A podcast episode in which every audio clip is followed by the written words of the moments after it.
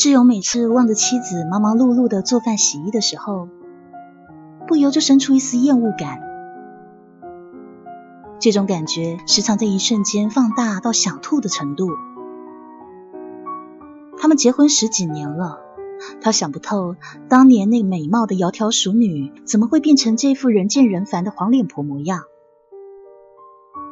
但是他的妻子对他的确很好，每天不辞辛劳伺候他、照顾他，一切都弄得妥妥当当。连他的同事都说他实在是娶了一个好老婆。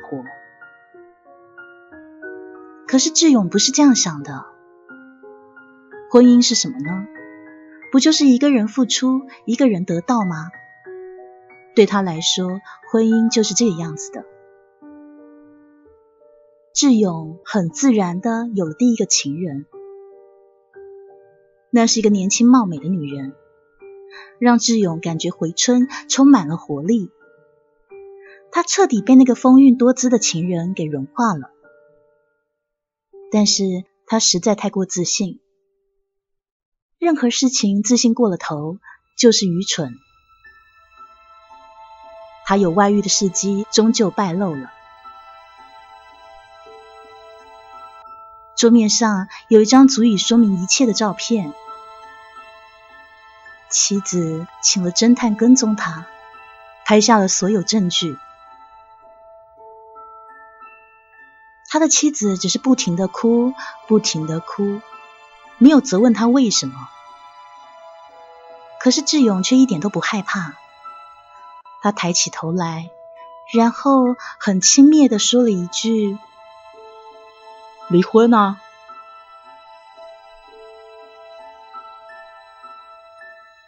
他的妻子愣住了，脸上除了惊讶以外，没有其他的表情。终于，伤心的女人跌跌撞撞的跑出了大门。志勇没有去追，就这样一个人待在家里，什么也没做，简讯没有发，电话没有打。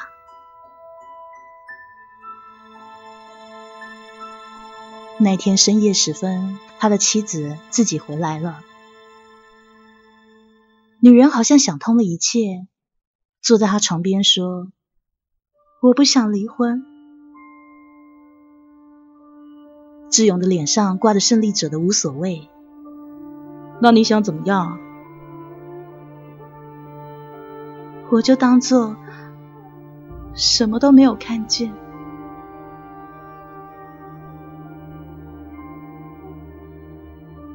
从那之后，志勇更加肆无忌惮了。他接二连三的换了情人作乐，那一张一张年轻娇媚的容颜，一次又一次倾倒在他怀里。那是怎么样的眼睛啊？有眉目如画的，有清纯动人的。那是何等的嘴唇啊！有樱桃小口的，有性感丰唇的。而老婆那一张黄脸婆的脸呢？志勇早就忘记了，甚至不想记得。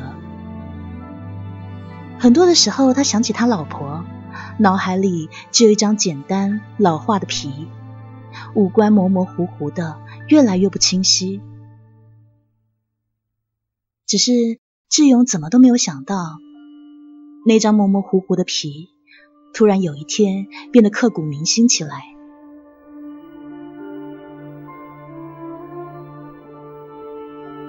那是在一个深夜，他怀里新换美人，有着像欧洲名模一样棱角分明的五官。那天晚上，志勇睡得很沉，梦中梦到一张一张美丽的脸，还有婀娜多姿的身材。他甜甜的咂了咂嘴，翻了身，想要抱女人，手却扑了空。睁开眼睛的时候，才发现跟他共眠的美人正坐在梳妆台前。那女人居然在偷偷的哭。志勇走下床，顺手搂住了美人，问她说：“宝贝啊，你这是怎么啦？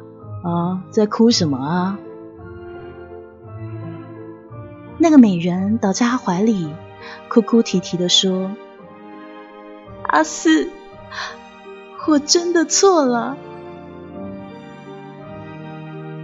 志勇一愣，阿四是他的小名，除了妻子，没有人知道。于是他有点紧张的问：“你怎么知道我小名的？”他想，该不会这女人是妻子请过来的吧？那个黄脸婆又想耍什么花样啊？美丽的女人似乎不想回答志勇的问题，自顾自哀的道：“我原本以为你玩够了就会回家的，可是我万万没有想到你是这么不知足的人。是我错了，不应该抱有一丝侥幸的。”志勇听了，松开了美丽的女人，退出了好远。他说：“你到底在说什么啊？”那个美人忽然凄惨的笑了。阿四，你到现在都没有丝毫的感觉吗？你果真把我忘得一干二净了吗？你知道吗？为了你。我做了多少回你的情人，变了多少次你喜欢的容颜啊！你每一次把我搂在怀里的时候，我都在想，这一定是最后一次，最后一次了。志勇开始颤抖：“你，你到底是谁？”我，阿四。我就是你厌烦的那个黄脸婆啊！你不知道吧？那一天我离家而去的时候，其实我已经跳河自尽了。现在的我已经不是一个让你厌烦的女人了。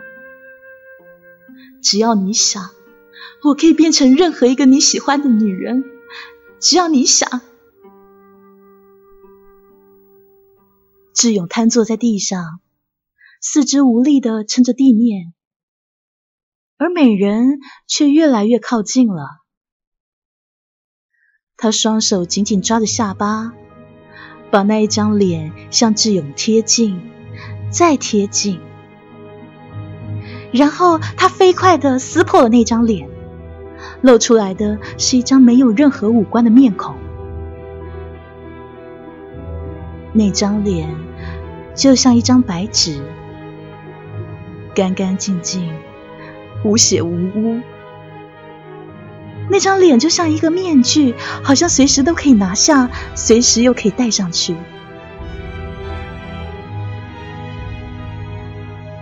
房间安静极了，许久才响起女人温柔的声音。她说。下一个，你想要谁？我变给你啊！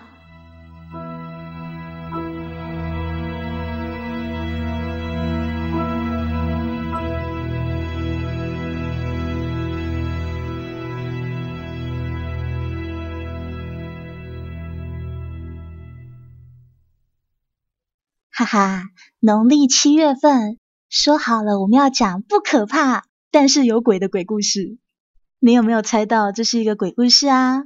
好了，不调皮了，我是 N J 黑羽，咱们下回见啦。